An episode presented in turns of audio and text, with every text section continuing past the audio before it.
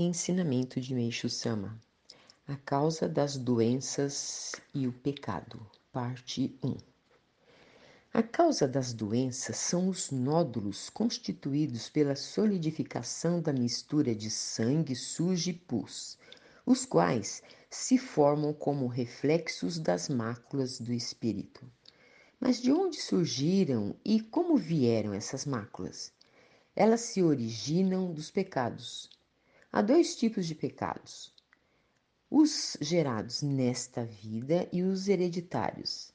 Esses últimos são o acúmulo de todos os pecados cometidos por muitos antepassados. Os primeiros representam a soma dos atos pecaminosos praticados pela própria pessoa. Nós, que vivemos atualmente, não somos seres surgidos do nada. Na verdade, representamos a síntese de centenas ou milhares de antepassados e existimos na extremidade deste elo.